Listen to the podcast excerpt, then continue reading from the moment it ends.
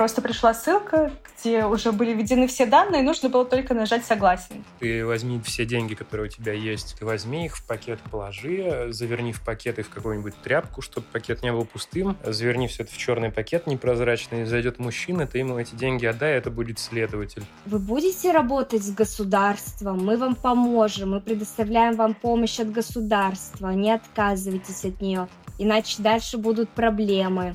Сказала, не расстраивайся, некоторые люди вообще по 5 миллионов отдают. Ты еще хорошо отделалась.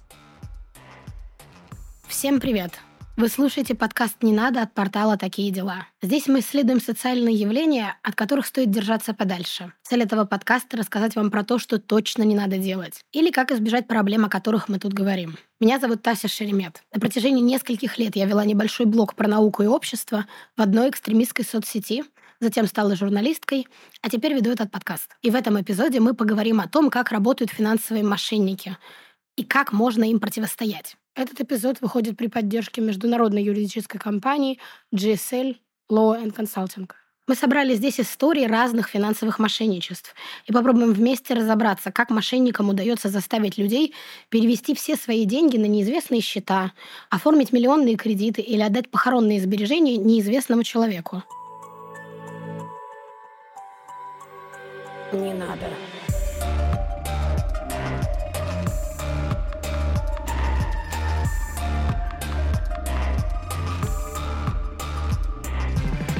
Вы наверняка слышали, что в августе в разных городах России подожгли 28 военкоматов. Это беспрецедентно много. С момента начала специальной военной операции зафиксировано всего 113 случаев поджогов. Если ранее поджоги были идеологическими, то сейчас поджигателей, по данным силовиков, заставляли кидать коктейли Молотова в здание телефонные мошенники. Истории, которые вы сейчас услышите, мы взяли из соцсетей.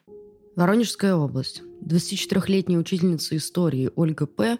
бросает коктейль Молотова в военкомат в городе Россошь. Учительница говорит, что ей позвонил сотрудник Центробанка и сообщил, что мошенники пытаются взять на нее кредит, и нужно предпринять срочные действия. Женщина испугалась, а позже ей набрал сотрудник правоохранительных органов в кавычках и сказал, что тот самый мошенник, который пытается украсть ее деньги, прямо сейчас находится в военкомате. И чтобы помочь полиции его задержать, необходимо изготовить коктейль Молотова и кинуть его в здание. Санкт-Петербург, улица Чайковского. Мужчина кидает коктейль Молотова в дверь военкомата. Через полминуты он возвращается и кидает еще один коктейль Молотова. Подозреваемый Александр Перов, ему 53 года. Александр рассказывал, что ему поступали звонки от человека, который представился сотрудником ФСБ Колесниковым. Он предложил облить дверь военкомата бензином и поджечь, чтобы якобы получить некоторые документы из военкомата, связанные с Украиной. Казань. Пенсионерка, 62 года – Ей угрожали, что у ее дочери, которая недавно переехала в Москву, будут проблемы. Чтобы их решить, нужно поджечь военкомат.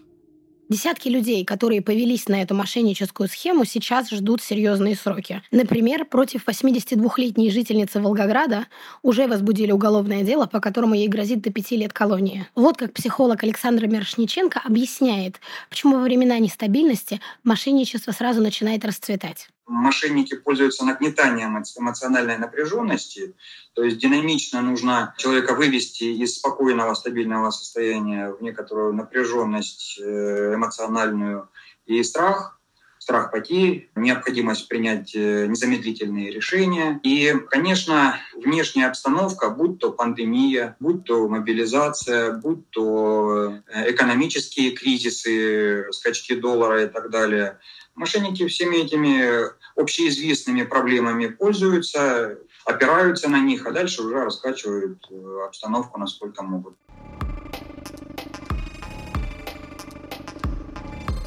Перейдем к историям наших героев. Алина, 25 лет, реставраторка обуви. Мне позвонили, представили службы безопасности банка, сказали, что на меня прямо сейчас оформляется какой-то кредит, как любой нормальный человек. Я им не поверила. Это был якобы представитель банка Тиньков. Меня перевели на якобы официальный телефон Тинькоффа. Я его загуглила сразу же. Это он высветился сразу же у них на сайте, чуть ли там не самый первый. У меня закрались сомнения, вдруг это правда. И не знаю, каким именно путем Но в какой-то момент я им поверила.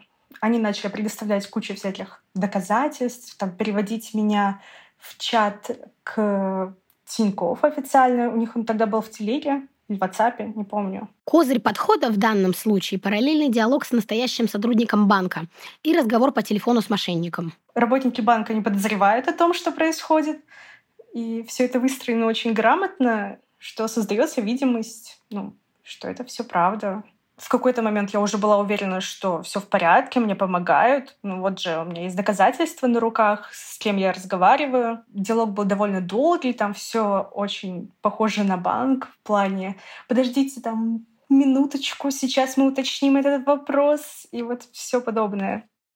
В какой-то момент Алине пришла ссылка. Собственно, в чате, который дополнительный Тиньковский чат, ну, видимо, мошеннический, которая, эта ссылка перевела меня сразу же в приложение Тиньков э, на перевод определенному лицу. То есть, получается, мне сразу же одобрили кредит, не спросив ни документов, ни места работы, ни фотографий, никаких вообще абсолютно подтверждений. Просто пришла ссылка, где уже были введены все данные, нужно было только нажать «Согласен». И Алина нажала «Согласен». Какое-то время мы сидели, ждали. Мне говорили, что сейчас это все переведется там, на какое-то лицо, а потом переведется обратно, чтобы все закрыть. Я не знаю, как я в это поверила, но тем не менее. Потом он говорил, сейчас вот все будет переводиться обратно, э, там, ждите на линии. Я ждала минут пять, наверное, и тут у меня начали закрадываться сомнения. А, у меня сложилось один плюс один, что вот здесь я общаюсь с одними людьми, а здесь с другими, и у тех вообще речи не идет о каком-то там кредите, переводе и так далее. Я начала строчить в чат Тинькофф и спрашивать, с ними ли я общаюсь по телефону, и мошенник, услышав, что я переписываюсь, такой, а зачем вы им пишете? В этот момент Алине стало все понятно. Этот мошенник с очень приятным голосом, надо сказать, и прекрасной дикцией сказал, что он на меня обиделся и сбросил трубку. Она сразу позвонила в банк, пожаловалась на мошенников, но банк направил ее в полицию. Но работница банка практически сразу сказала, что банк редко помогает в подобных ситуациях, что шанс невелик, и что там, мне нужно обратиться сейчас сначала в полицию, подать заявление, и это заявление направить уже в банк, чтобы они поверили, что это не я их обманула, что я не в сговоре с мошенниками, чтобы они поверили, что кредит брала не я. Спойлер, они не поверили. Но следователь сразу сказал, в Москве есть всего один отдел, который занимается мошенничествами. Да и вообще, скорее всего, разбираться с этим никто не будет. Тем временем ей начали названивать коллектора. Дело в том, что кредит, который Алина оформила, это автокредит. Он оформляется под залог автомобиля.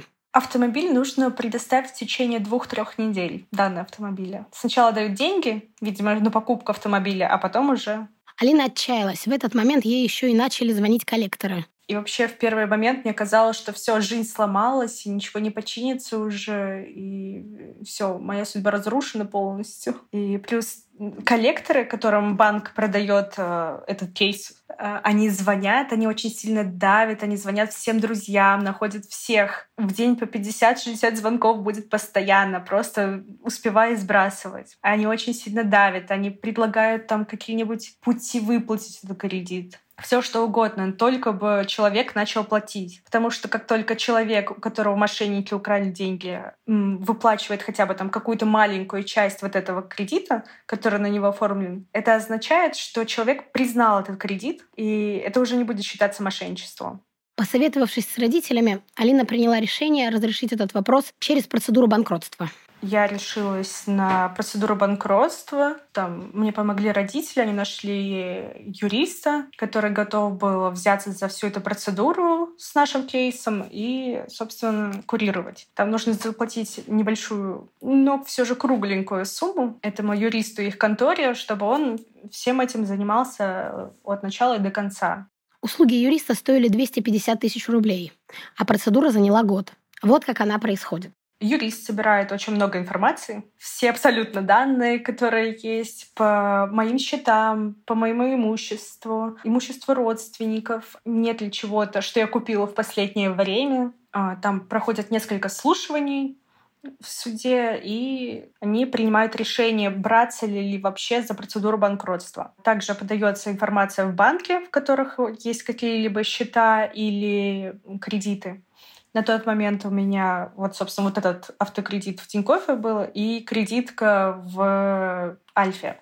Альфа практически сразу же одобрила процедуру, пошла навстречу, а Тинькофф так и не признал до последнего, собственно, факт мошенничества. Но процедура банкротства проходит вне зависимости от того, признает ли банк мошенничество. Ну, собственно, меня признали банкротом, все прошло успешно, хотя всегда есть вероятность, что могут признать банкротом, но не реализовать долг. То есть могут признать человека мошенником или признать, что он в сговоре с мошенниками, или что это все было задумано специально, чтобы освободиться от кредитов. И тогда могут признать банкротом, но при этом не лишить долгов и заставить платить. Мы этого очень боялись, но все прошло хорошо. Кстати, на следующий день после того, как Алину обманул мошенник, он снова ей позвонил. На следующий день, после момента с мошенниками, мне позвонил мошенник снова. Он пытался надо мной глумиться. Ну, то есть он говорил о том, что что ты какая глупая, попалась на это и вот все прочее. Сказал, не расстраивайся, некоторые люди вообще по 5 миллионов отдают. Ты еще хорошо отделалась.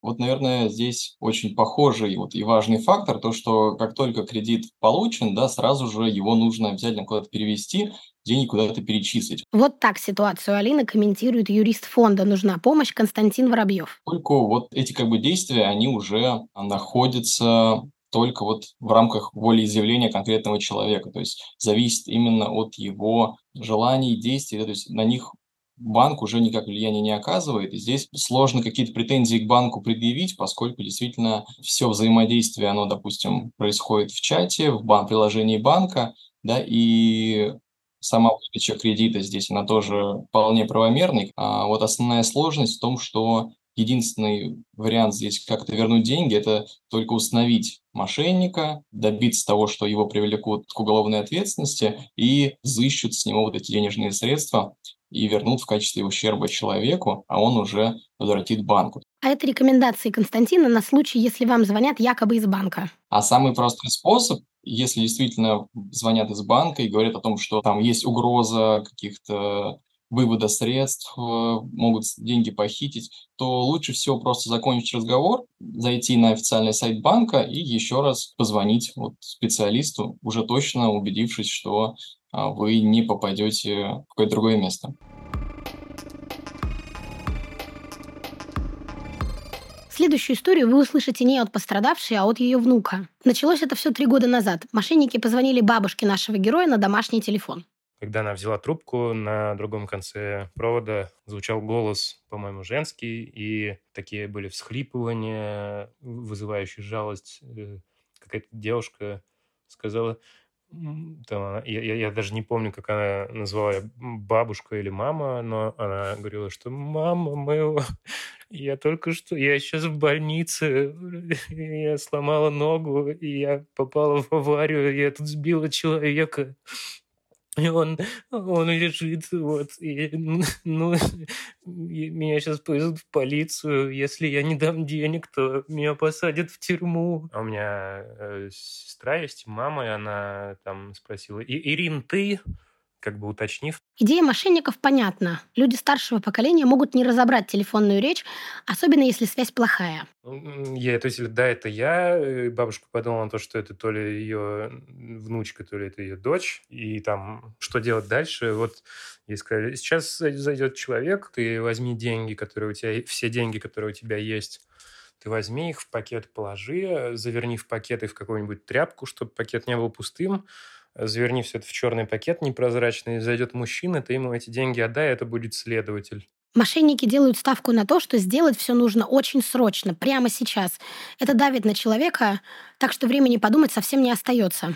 Вот как это комментирует психолог Александр Мирошниченко. А когда э, звонок совершается здесь и сейчас, э, задача мошенника застать врасплох и принудить э, к Э, немедленной реакции, э, что нужно именно сейчас э, произвести оплату. Только сейчас можно спасти ситуацию, спасти свои средства, и никогда больше. То есть здесь эффект вот этой неожиданности, срочности, он, конечно же, играет свою роль. Вернемся к истории бабушки Романа.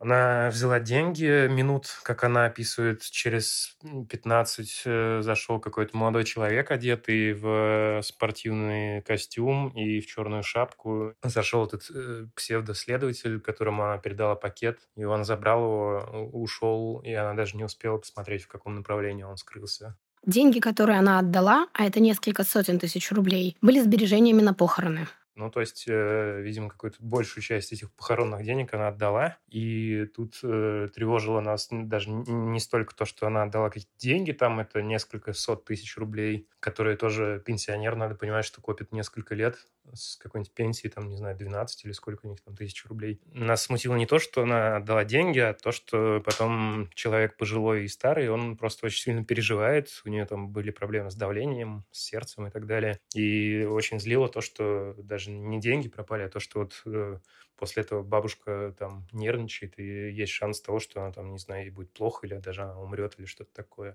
Вот как психолог Александр Мирошниченко советует помогать людям, столкнувшимся с мошенниками. Это основная помощь, поддержка, доверие, что ничего страшного в том, что утраченное, мы сделаем все возможное, чтобы это утраченное вернуть и сделать э, шаг на то, чтобы возвращать, даже если они не вернутся. Но человек поборолся, он сделал вывод, это будет очень дорогой для него урок, и э, уже второй раз они тогда не обманутся. Если они такую борьбу не сделают, а только скроют э, от всех, э, то может появиться какой-нибудь якобы спаситель из тех же мошенников, и второй раз его обмануть, что он попытается помочь Э, ситуации, о которой знают только узкий круг лиц, попросит за это вознаграждение, но никакой помощи реально не будет. И опять э, человека обманули. Чуть позже вы узнаете, как в случае с бабушкой нашего героя это не сработало. После случившегося сестра обратилась в полицию. Там ей сказали, что такими делами они не занимаются. Вот как юрист фонда «Нужна помощь» Константин рекомендует поступать в случае, когда полиция отказывает в помощи. Но общий подход здесь как бы только один, что если что-то произошло, то как можно скорее нужно обратиться в правоохранительные органы, да, написать заявление в полицию, можно там хотя бы электронно отправить как можно скорее, и связаться с банком, чтобы, а, во-первых, сообщить о том, что произошло, да, и как-то, если есть возможность там заморозить эту сумму, чтобы она в итоге не там окончательно не перешла мошеннику. А чтобы в такой ситуации за полицией был какой-то надз... контроль, да, и чтобы они не чувствовали себя как-то вседозволенно. Вот что психолог Александр Мирошниченко говорит о том, как поступать, если звонят и говорят о родственниках и мнимых ДТП. Когда звонят о беде родственника, о каком-то мнимом ДТП, что нужно сейчас спасти ситуацию, помочь своему родственнику. Здесь э, элементарное правило э, дать трубку этому, этому родственнику или Э, прекратить разговор и связаться с родственником, который якобы в беде, конечно же, спасет человека. Но задача мошенников как раз-таки не дать возможности обратиться, перепроверить эту информацию. Но история бабушки Романа на этом не закончилась. Проходит там года два, и в этом году весной мне мама звонит опять и рассказывает историю, что э, бабушке опять кто-то позвонил. В дверях стоял человек, который сказал, что собирает деньги на ремонт дома. И она сначала полезла за деньгами, а потом она вспомнила про ту историю прошлого мошенничества, остановилась такая в замешанности и подумала, что а ведь наверное, это опять обман, и сказала, сейчас я внучке своей позвоню, вот спрошу у нее, и пока она подошла к телефону, стала набирать номер, потом уже как сестра описывала, что она в трубке телефона услышала, там, э, как мужик на нее прикрикнул, типа из серии «Баб, «бабка, сядь», там, или там, «не мельтеши», я не знаю, что он ей сказал такого плана, видимо, оттолкнул ее, ну, понял, где лежат деньги, вытащил пакет и просто убежал из квартиры. Вот так мою бабушку второй раз на, на новые похоронные деньги опять бросили, над чем мы уже потом стали, чтобы как-то ее привести в чувство, смеяться и говорить, что, ну, значит, тебе не судьба, наверное, умирать. Не спеши туда, раз так происходит все.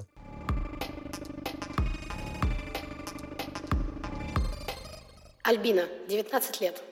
Однажды ей позвонил сотрудник якобы ВТБ банка и сказал, что на нее пытаются оформить кредит. Мне звонок на телефон приходит. Говорят, вот мы из банка, на вас пытаются мошенники оформить кредит. Я после этого сбросила трубку сразу. И тут же мне перезванивают еще раз и говорят, Альбина Эдуардовна, а зачем вы сбросили трубку? И здесь я уже немного напряглась, я подумала, а почему они мне перезвонили? А вдруг это правда, ну, кто-то из банка мне звонит? Мошенники сказали, что обращаться в отделение банка бессмысленно. Изначально я подумала, раз на меня пытаются взять кредит, я обращусь специально в отделение банка. И здесь меня стали отговаривать, говорят, нет, только не туда, не обращайтесь, вам там не помогут, вас отправят куда-то подальше. Дальше голос в телефоне сказал, что Альбину перенаправят в Центральный банк. Там ее начали разводить активнее. Меня направили в Центральный банк, представляются, говорят, мы знаем ваши паспортные данные, ну, счет. Они смотрели, что я захожу в приложение банка и называли мое устройство, с которого я делала вход. Они говорят, вот, такое-то устройство выполнило вход в такое-то время. Я говорю, да, это мое устройство. я не понимала, как как это вообще возможно, как это произошло. Смутно помню, но каким-то образом мне сказали, что вот, вам еще на госуслугах нужно поменять пароль, мы вам поможем. И вышло так, что я сообщила код, который пришел мне на телефон с сообщением. Я этот код сообщила им от госуслуг. Подумала, ну ладно, может, и помогут. Веру в происходящее подкрепляло давление со стороны звонившего.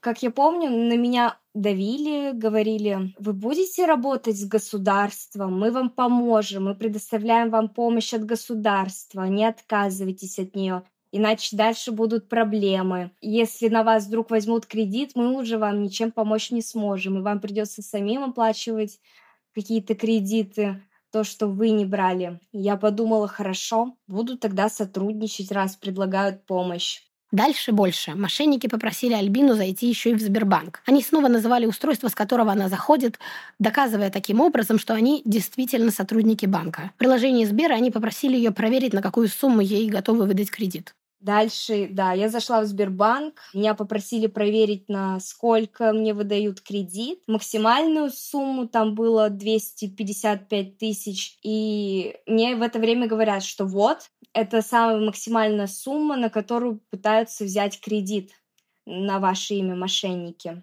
Но все это время я сомневалась, говорила, да ну как-то я не особо вам верю. И тут же мне начинали говорить, что ну вы же не маленькая девочка, вы же все сами понимаете. Мы же не просим у вас три цифры на обороте карты. И тут я подумала, ну правда, прошлый век не просят. Думаю, ну хорошо, ладно. Мошенники спросили, скачивала ли она в отделении банка, когда оформляла карту, защитное приложение – когда услышали, что нет, попросили Альбину его скачать. Я смотрю, а это приложение, там в описании написано, что для удаленного доступа к телефону такое приложение. Я им говорю, что нет, такое приложение я скачивать на свой телефон не собираюсь и не буду, потому что вот здесь описание совершенно другое, и оно отличается от вашего, что вы мне говорите, что это не приложение для безопасности. Остановились на том, что мне сказали, хорошо, тогда ничего не скачивайте, возможно, Play Market выдает не то приложение, которое нужно. Альбину снова вернули в приложение Сбербанка и вынудили взять кредит 45 тысяч рублей, якобы проверить что-то. В это время зашла моя соседка по комнате, а я разговаривала по громкой связи, и на протяжении всего звонка мне говорили, ни в коем случае не передавайте информацию третьим лицам, об этом никто не должен знать. Ни, ни в коем случае не рассказывайте об этом никому. И каждый раз, когда обрывалась связь, они мне перезванивали, говорят, срочно, не бросайте трубки, в течение пяти минут мы должны снова с вами связь наладить. Ни в коем случае не обрывайте связь. Альбину осенило, когда 45 тысяч мошенники попросили перевести на расчетный счет в другой банк. И мне говорят, вот, переводите на расчетный счет в Райфайзенбанк. И тут меня уже все осенило, потому что, ну, не может быть такого, чтобы я должна закрыть кредит, пере, переведя эти деньги на какой-то другой счет. И в это время как раз моя соседка все это слышит, она говорит, срочно бросай трубку, никому ничего не переводи. И мужчина, который со мной разговаривал, он услышал посторонний голос, говорит, я же просил вас, чтобы в комнате никого не было. Вы почему нарушили условия ну, вот нашего договора? Мы же с вами договорились. Я говорю, ну вот, я же живу в общежитии. Пришла моя соседка, куда я ее дену? Все, я говорю, я отказываюсь с вами работать, переводить я вам ничего не буду. И тут мне мужчина говорит, что вы отказываетесь работать опять с государством, тогда ждите вечером к вам подъедут типа из органов, ждите звонка, мы знаем, где вы живете и тому подобное. Я просто сбросила трубку, мне больше никто не перезванивал. Конечно же, к Альбине никто вечером не подъехал. А вот она поехала в отделение банка, и там ей помогли закрыть кредит. И когда я в банк пришла, меня предупредили, говорят, нет, когда вам будут звонить из банков, не берите трубки. Из банков звонят только с предложениями каких-то кредитных карт, дебетовых карт, ну вот реклама. Но чтобы предупредить человека о том, что на него берут кредит, такого просто не бывает. Альбина сильно удивляется тому, что она повелась на мошенников. Вообще, я не знала, я не думала, что я могу на такое повестись, потому что, ну, я не такой человек, и как-то я критически отношусь к вопросам каким-то, я не особо-то и доверчива, поэтому какую-то информацию я перепроверяю по несколько раз. А здесь меня просто сбили с толку, и все, я поплыла. Мы спросили у психолога Александра Мирошниченко, как так получается, что даже молодой человек, склонный к критическому мышлению, все-таки ведется на мошенников. Может быть, это какой-то гипноз, психологические практики? Здесь э, больше эмоциональная такая напряженность, здесь э, ускорение процессов до, э, вплоть до необдуманных поступков, и это не столько гипноз, сколько вот эта скорость нарастания эмоциональной напряженности. Когда человек все больше и больше боится, и в какой-то момент ему проще даже перечислить деньги, чтобы от этой просто зануды отстать, вот это, от этого напряжу, э, напряжения, да, от этого страха. То есть я заплачу, чтобы не бояться. Вот. А там уже правда это или неправда, все. Тут, по крайней мере, такое вот даже подсознательное избавление от давления внешнего. Александр Алексеев, управляющий партнер международной юридической компании GSL Law and Consulting, рассказывает, что делать в ситуации, когда вам звонит мошенник. Если э, представляются люди сотрудниками банка или сотрудниками правоохранительных органов, то, в общем-то, можно действовать одинаково. Говорить следующим о том, что, вы знаете, столько мошенников на рынке, Поэтому я с удовольствием буду с вами сотрудничать. Да, я все понимаю, но только в том случае, если вы меня пригласите повесткой на место допроса, пригласите к себе в отделение банка, а, тогда я смогу убедиться о том, что вы действительно сотрудник банка или сотрудник правоохранительных органов, и я готов-готов сотрудничать, безусловно. В общем, всячески уйти от голосового контакта, перевести его в реальный контакт, по месту э, нахождения той организации, которой люди представляются, либо того ведомства, которым они представляются.